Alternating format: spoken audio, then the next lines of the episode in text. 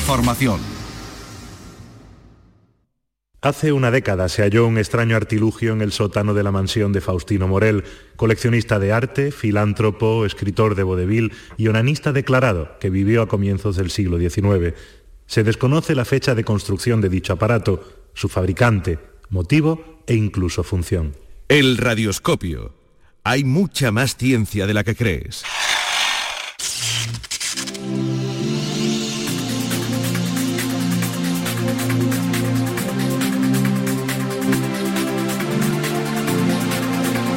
El radioscopio.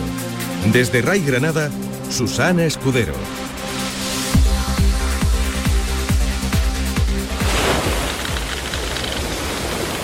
Llamadme Ismael. Hace unos años, no importa cuánto hace exactamente, teniendo poco o ningún dinero en el bolsillo y nada en particular que me interesara en tierra, pensé que me iría a navegar un poco por ahí para ver la parte acuática del mundo. En 1851, el escritor Herman Melville publica una extensa novela con la que pasará la historia de la literatura, Moby Dick. A pesar de que hoy es considerado un clásico, en su momento fue un auténtico fracaso económico.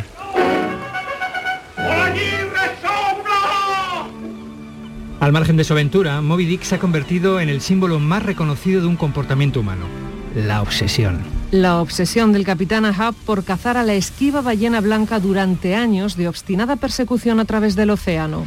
Una obsesión y un ímpetu que se traslada a muchos ámbitos de la vida, como pueda ser la ciencia. Hoy en el Radioscopio hemos enrolado a cuatro marineros de la ciencia, cuatro miembros del Instituto de Astrofísica de Andalucía, para que nos cuenten su particular caza de la ballena blanca. Su Moby Dick. Sí. Ha sido Moby Dick. Quien ha destrozado mi cuerpo y ha llenado de maldito odio mi alma. Sí. La perseguiré más allá del Cabo de Hornos, donde quiero que se esconda, aunque para ello tenga que bordear las llamas del infierno. Todo menos renunciar a su muerte.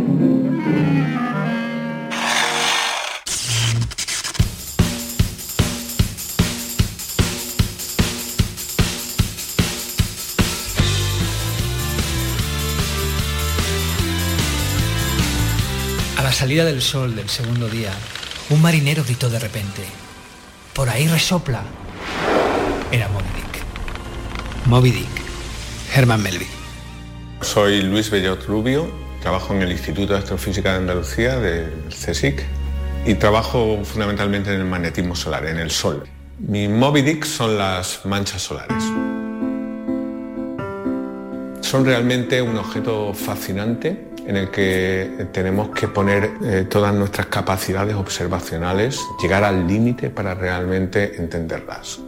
Hace unos 15 años aproximadamente entró en operación el telescopio solar sueco, actualmente el telescopio de mayor resolución espacial eh, del mundo. Está en la isla de La Palma. Uno de los primeros descubrimientos que hizo el telescopio fue precisamente las manchas solares. Se detectó un núcleo oscuro en los filamentos que forman la penumbra de las manchas solares. Es la, zona más externa de la mancha. Sabíamos desde, desde casi el siglo pasado que los filamentos penumbrales era el ladrillo básico que forman las manchas solares, pero no habíamos visto estructura interna dentro de esos pequeños filamentos, hasta que entró en operación la torre solar sueca. Bien, las primeras observaciones que hicieron fue, fueron espectaculares, los filamentos se veían con una resolución nunca jamás alcanzada y encontramos que no eran estructuras monolíticas, sino que en el centro tenían un núcleo oscuro. Explicar ese núcleo oscuro ha sido uno de los grandes retos de la física solar eh, y uno de mis grandes retos durante los últimos años.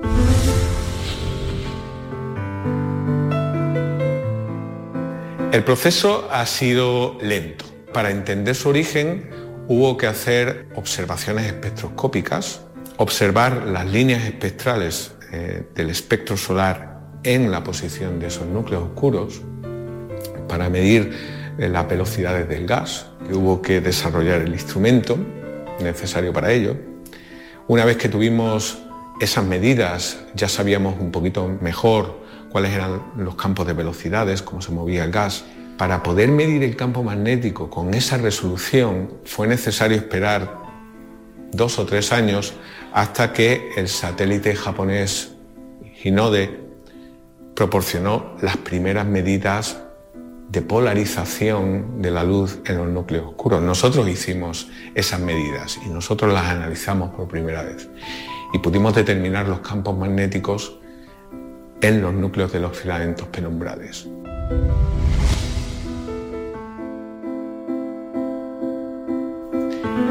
Teníamos ya todas las eh, propiedades físicas de esos filamentos para entender lo que eran. Ahora necesitábamos un marco teórico. Finalizamos nuestra investigación desarrollando una simulación numérica de eh, tubos de flujo magnéticos en el interior de las manchas, muy pequeñitos, que eh, al llegar a la superficie se ponen horizontales y dan lugar a la penumbra. Bueno, pues hicimos la simulación numérica y obtuvimos filamentos penumbrales con un núcleo oscuro, que tienen exactamente las mismas propiedades que los observados. De esa manera fuimos capaces de sugerir que los núcleos oscuros, los filamentos penumbrales con núcleos oscuros, parecen ser tubos de flujo magnéticos de muy pequeña escala eh, que forman las penumbras de la mancha.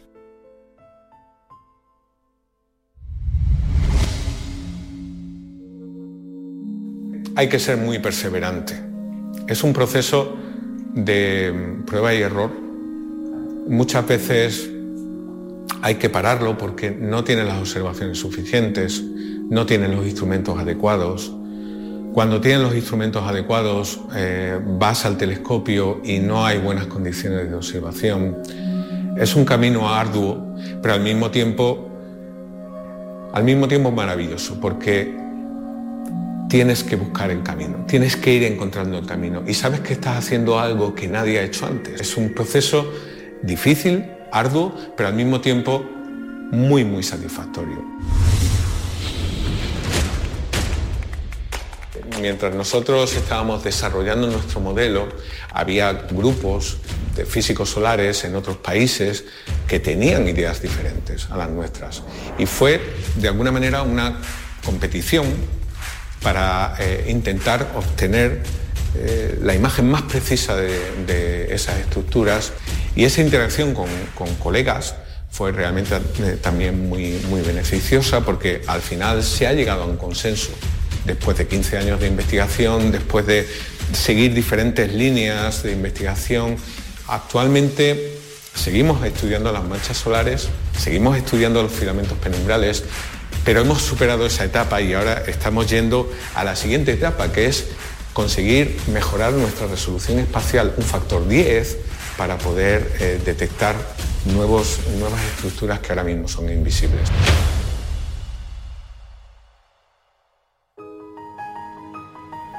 Bueno, Luis Pellot sabe ahora un poquito más, ha aprendido nuevas técnicas por el camino.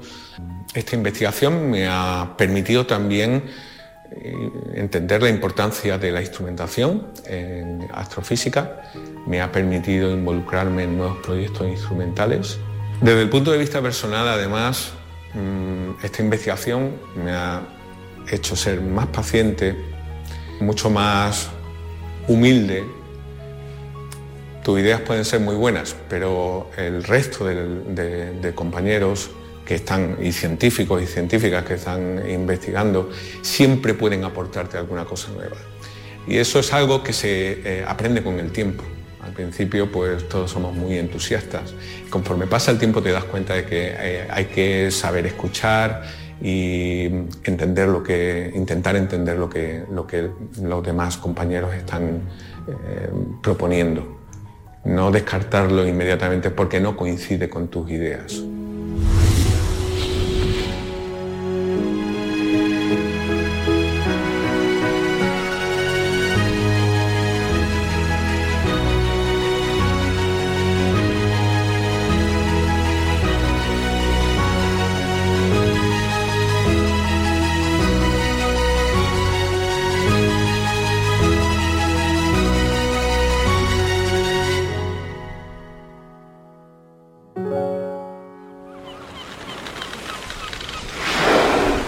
Y aquel chorro fantasma se presentaba noche tras noche, disparándose silenciosamente a la clara luz de la luna o de las estrellas. Moby Dick, Herman Melville.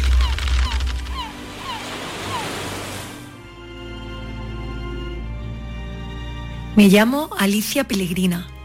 Trabajo en el Instituto de Astrofísica de Andalucía, donde coordino la oficina técnica Severo Ochoa IA, que da soporte al proyecto Severo Ochoa y a la actividad científica del centro. Y además formo parte de un grupo de investigación con un nombre muy bonito, que es la Oficina de Calidad del Cielo, en la que trabajamos para defender la oscuridad natural de la noche. Mi Moby Dick es la contaminación lumínica.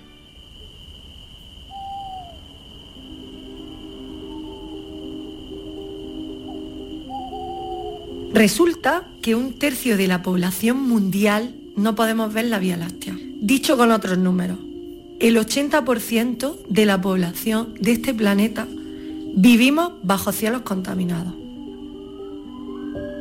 La grandiosidad de nuestro cielo siempre nos ha llamado la atención como, como sociedad. Su observación ha sido determinante para, por ejemplo, desarrollar la navegación por mar o para determinar cuándo empezaba la época en la que los agricultores tenían que sembrar sus tierras. Nos ha permitido conocer la posición de nuestro planeta en la galaxia o descubrir la composición química de, de nuestras estrellas. La Tierra gira alrededor de su eje polar, al igual que estas estrellas. Y, este baile majestuoso estelar, por desgracia, cada vez está al alcance de menos personas. ¿Debido a qué? Pues a la contaminación lumínica. ¿Pero qué es eso de contaminación lumínica? Pues no es ni más ni menos que la alteración de los niveles naturales de la luz que tenemos en nuestro entorno durante la noche. Nuestro cielo brilla de forma natural, por las estrellas, por la luna, por unas reacciones de bioluminiscencia que se producen, pero nosotros, por nuestra actividad humana, estamos introduciendo una luz no natural. Pues esa, esa es la contaminación lumínica.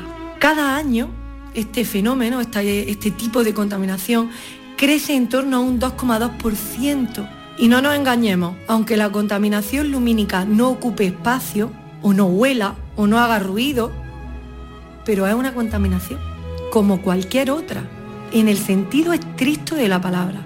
Y supone una amenaza no solo para mis compañeros, que les mando un saludo desde aquí, del Instituto de Astrofísica de Andalucía, que quieren ver las estrellas, es también una amenaza para nuestro ecosistema y para nuestra salud.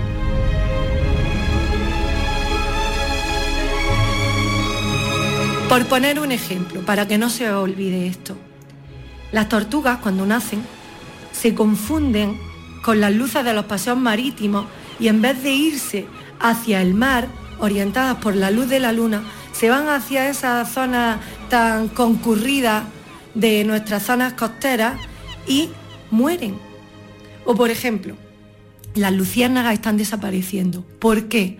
Porque el macho necesita ver a la hembra con esa lucecita que emiten para poder aparearse. El cortejo se rompe radicalmente por esta contaminación lumínica también.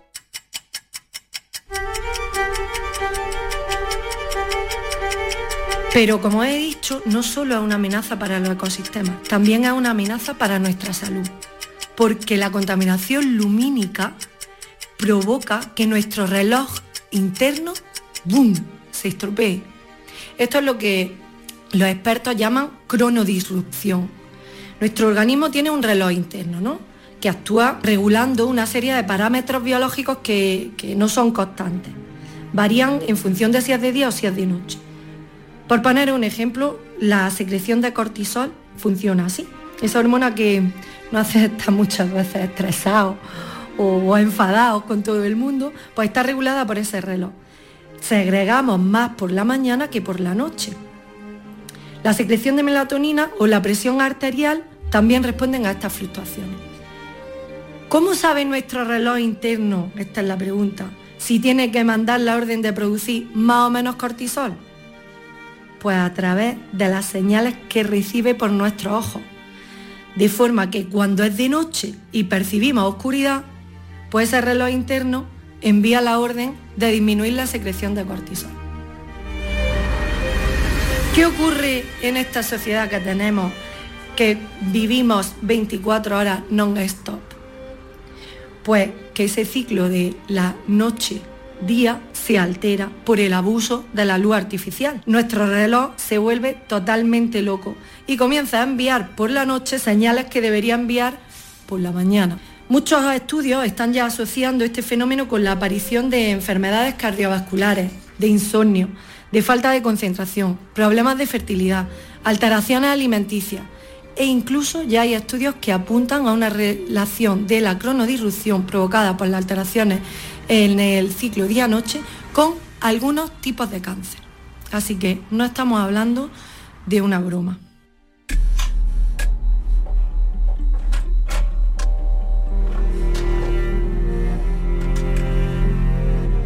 Seguramente todos vosotros y vosotras habéis observado que en los últimos años se está aumentando el uso de un tipo de luces que son los LED. Es una tecnología de iluminación que realmente presenta ciertas ventajas con respecto a otro tipo de, sistemas de iluminación que hemos utilizado en, épocas anteriores. Por ejemplo, los LED permiten regular su intensidad y además su uso supone un ahorro de energía. Sin embargo, como aún no hemos interiorizado como sociedad que la contaminación lumínica es un problema ambiental grave y que no somos una sociedad mejor y más moderna por tener más luces encendidas, pues nuestros políticos, que responden a la demanda de la ciudadanía, siguen iluminando e iluminando porque así somos mejores que los demás. Y si no, mm, tirad de meroteca y veis la pugna entre el Ayuntamiento de Madrid y el de Vigo por la iluminación navideña. Con nuestras luces, que son las mejores del mundo. Ante nuestros ojos se plantea un reto muy importante y es que aunemos los esfuerzos en pro de una iluminación responsable que garantice que nuestro cielo sea lo suficientemente oscuro. Lo necesitamos para preservar nuestra salud y la de nuestro ecosistema para garantizar el desarrollo científico y del conocimiento, que tenemos que cuidar especialmente los cielos de nuestros observatorios astronómicos, que son nuestras ventanas al universo. Y tampoco podemos olvidar que el cielo es un recurso turístico que puede convertirse en un motor de desarrollo sostenible en zonas rurales. La UNESCO declaró en 2010 el cielo oscuro como patrimonio de la, de la humanidad. Así que el derecho a un cielo nocturno no contaminado debe convertirse en un objetivo común de todos, nosotros como sociedad, las instituciones y los políticos, por nosotros y por quienes vendrán.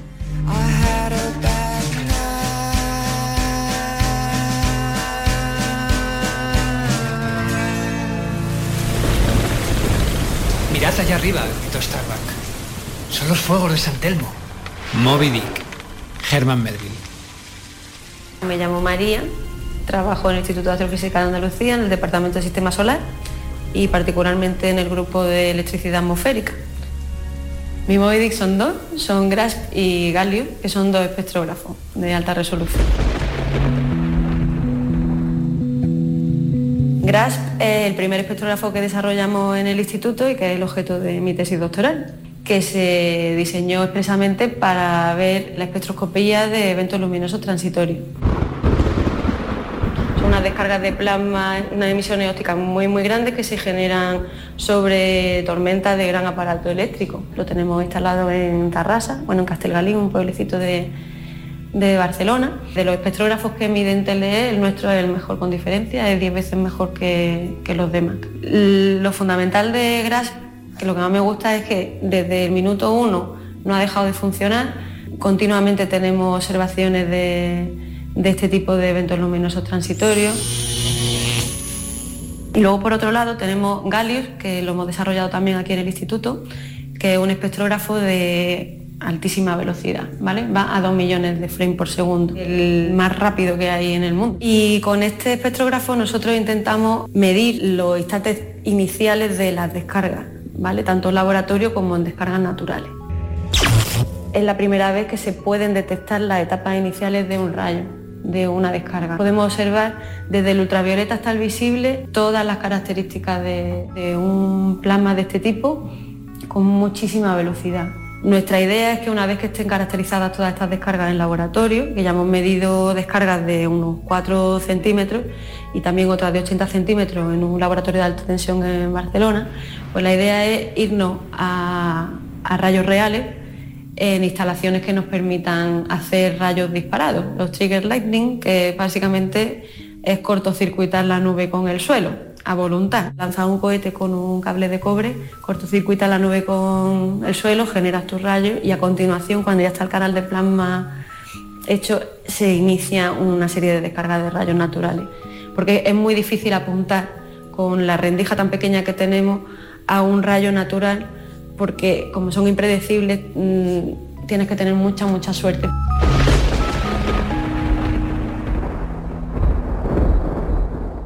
Yo me dedico sobre todo a la calibración de los instrumentos y luego a la reducción de datos y al desarrollo del software que, analiza estos datos.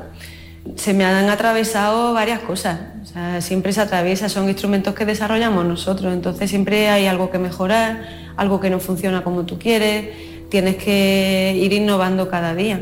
yo estoy muy orgullosa porque producen datos de mucha calidad y la verdad que lo hemos hecho aquí a pelo desde cero y con un equipo de, cuatro personas, la verdad que es que es para estar orgulloso de desarrollar instrumentos tan punteros.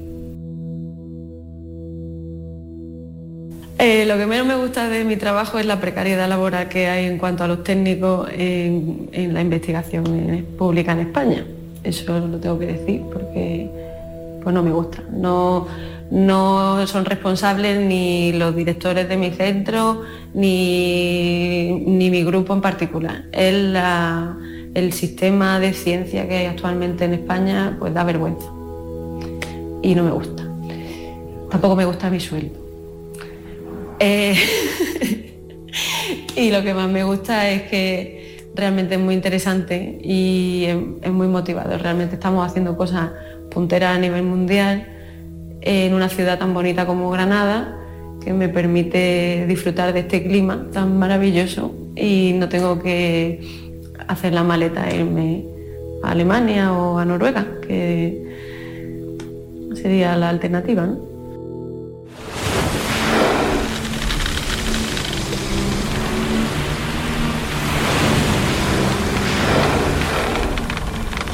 Durante casi todo un día y una noche, floté por un océano blando y funéreo. Al segundo día un barco se acercó y por fin me recogió. Era el Raquel, de rumbo errante, que retrocediendo en busca de sus hijos perdidos, encontró solo otro huérfano.